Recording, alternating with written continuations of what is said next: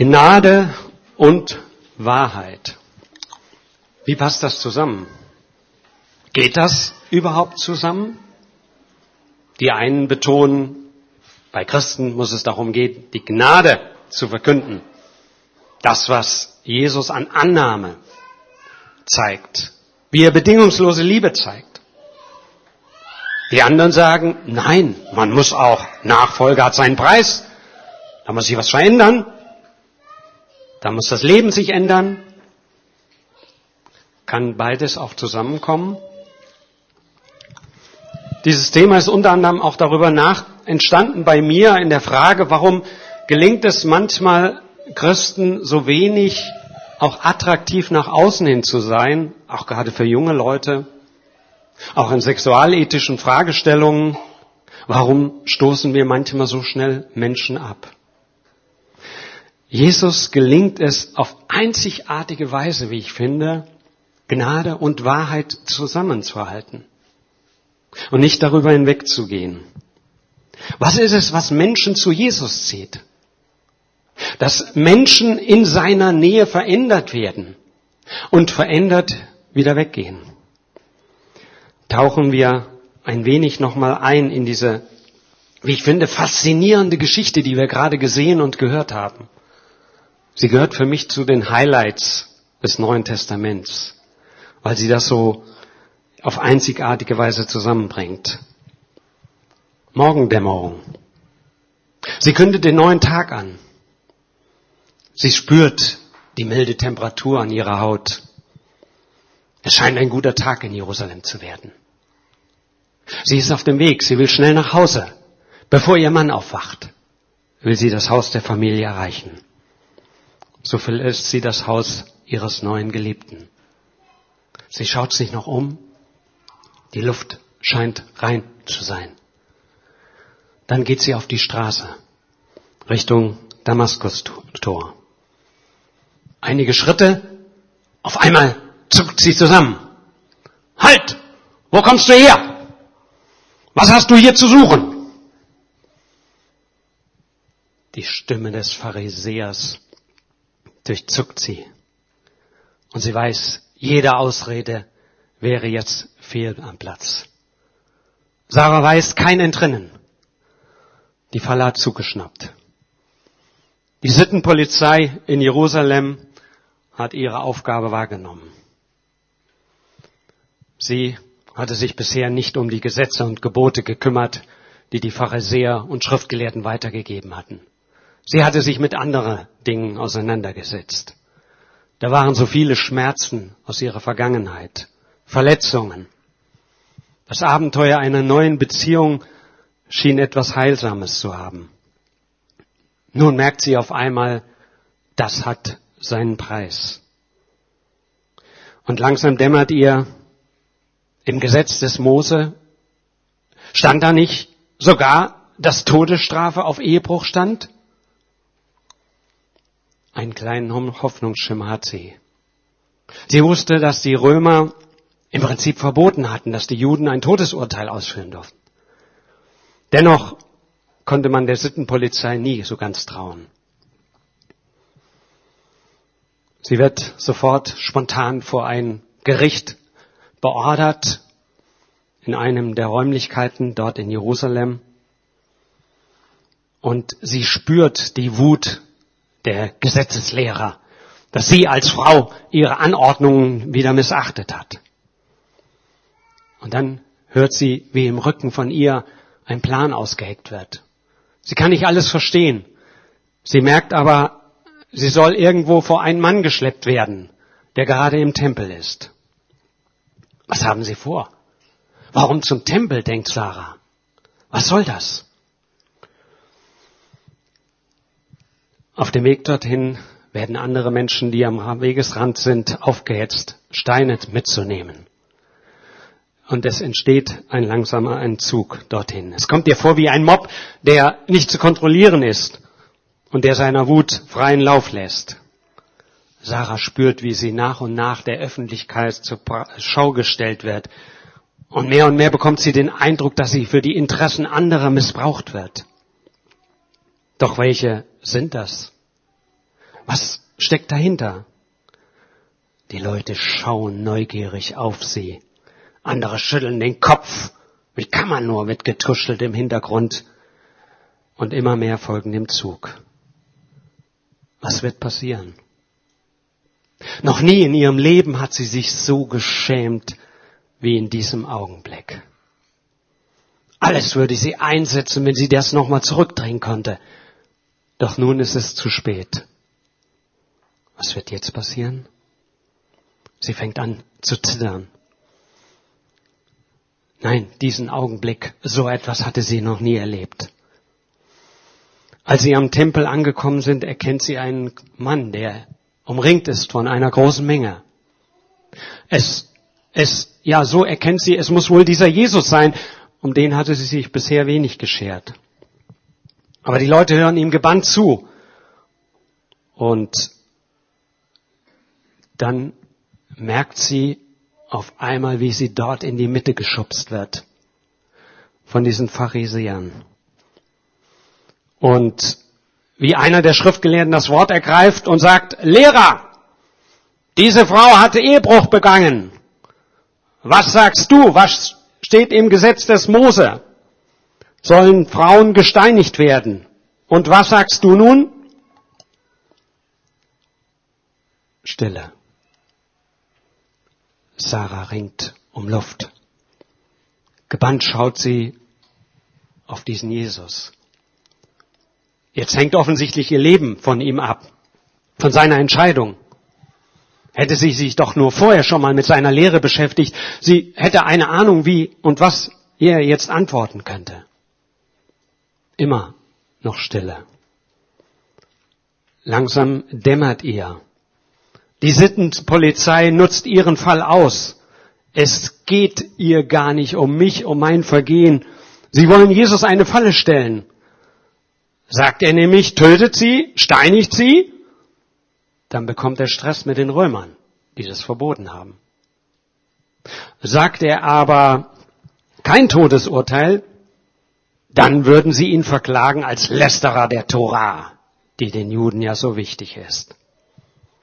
Was wird er sagen? Immer noch Stille. Die Spannung steigt. Er schweigt. Er beugt sich nach unten. Er schreibt etwas auf dem Boden. Die Ungeduld wächst. Und dann noch einmal einer der Pharisäer. Lehrer, was sagst du nun dazu? Dann richtet er sich auf. Wer von euch ohne Sünde ist, der soll den ersten Stein schmeißen. Wow. Was für ein Satz. Was für starke Worte. Sie sitzen. Kein Wort zu viel.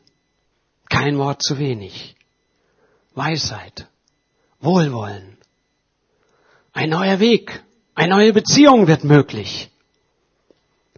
Sarah schaut sich um. Und dann passiert, was ihr Leben verändern wird.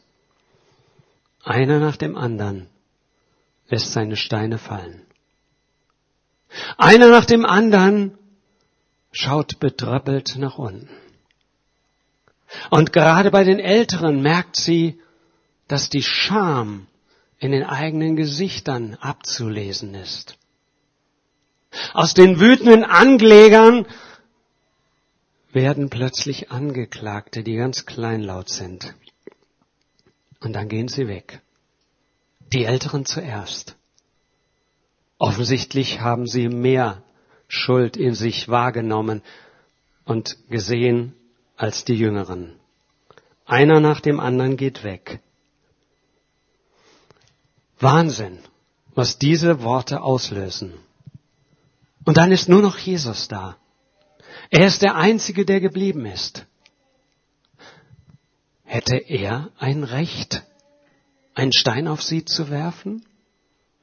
Er, von dem sie nicht wusste, ob er jemals was falsch getan hatte?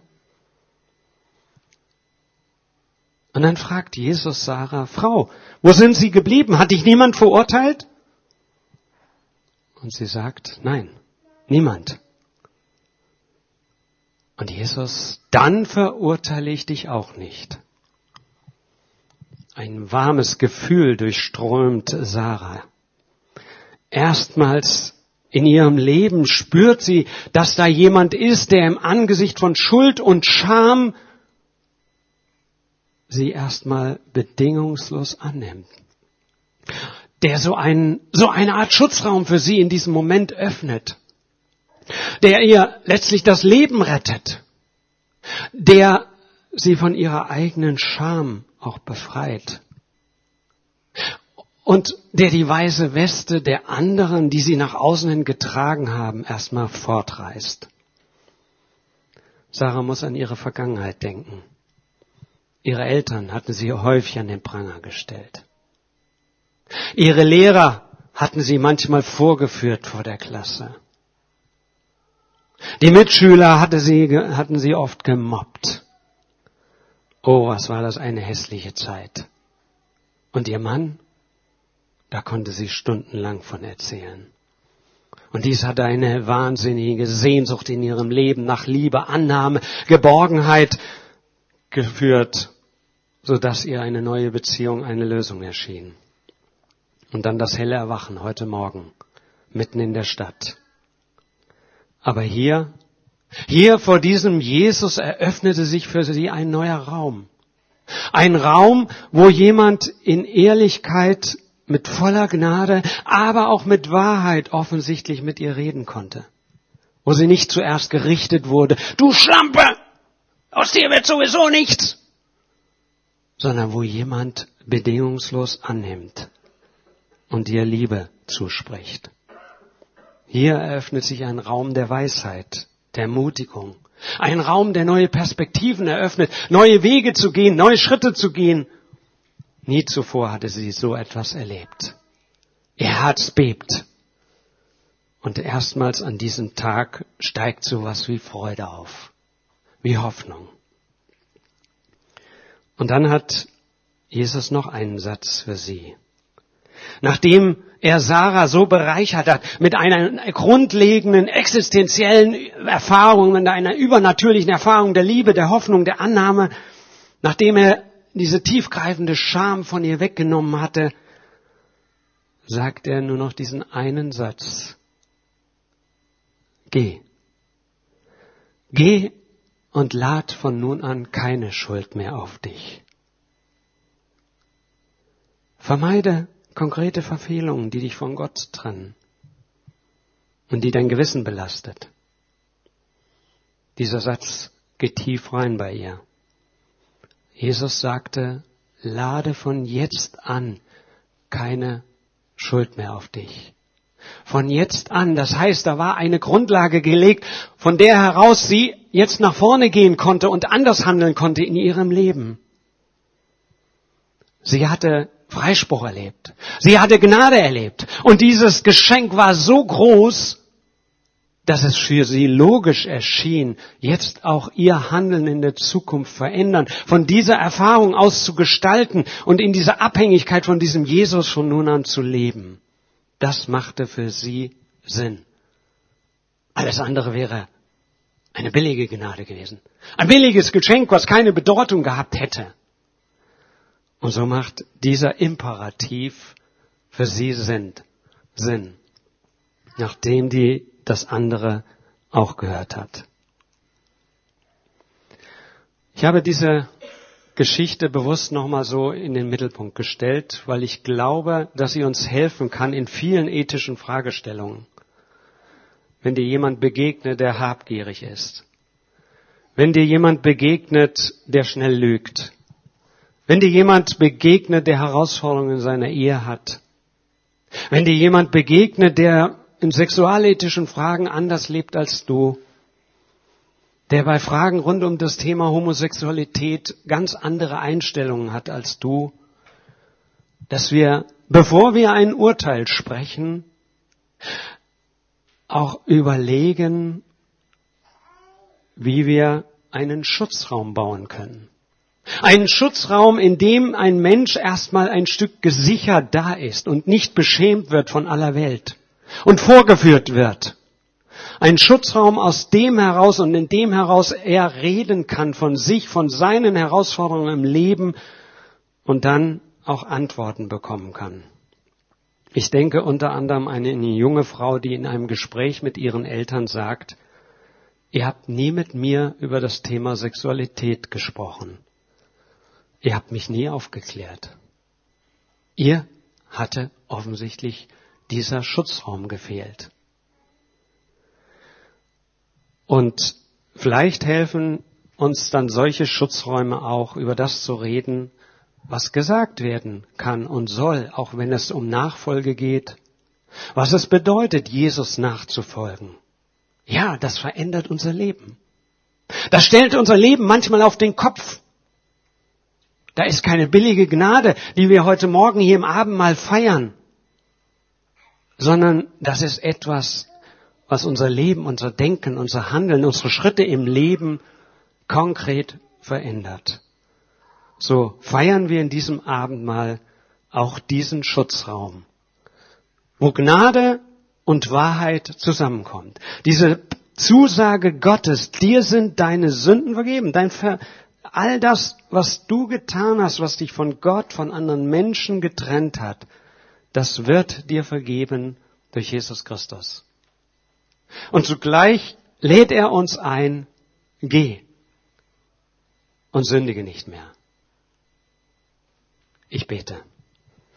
Jesus, danke, dass das bei dir auf einzigartige Weise zusammenkommt. Danke für deine Gnade, deine bedingungslose Annahme. Und ich wünsche mir, dass jeder im Raum das heute Morgen so spürt, dass das ihm gilt und ihr gilt, egal aus welcher Situation wir gerade kommen. Du weißt, wie Ankläger, wie Stimmen in uns manchmal so, so laut werden und sie uns fertig machen wollen, sie uns runterziehen wollen. Danke, dass du sie zum Schweigen bringst. Danke, dass du sie enttarnst. Und danke, dass du uns deine Liebe zusagst. Und danke, dass wir das heute auch im Abendmahl feiern können. Und danke, dass du uns einlädst, auch andere Schritte einzuleiten, da wo wir bisher weggegangen sind von dir. Dass du uns einlädst, zurückzukommen zu dir, dem Vater, der das Leben will, der eine Segen will, der etwas Gutes für unsere Zukunft vorhat. Wir loben dich dafür. Amen.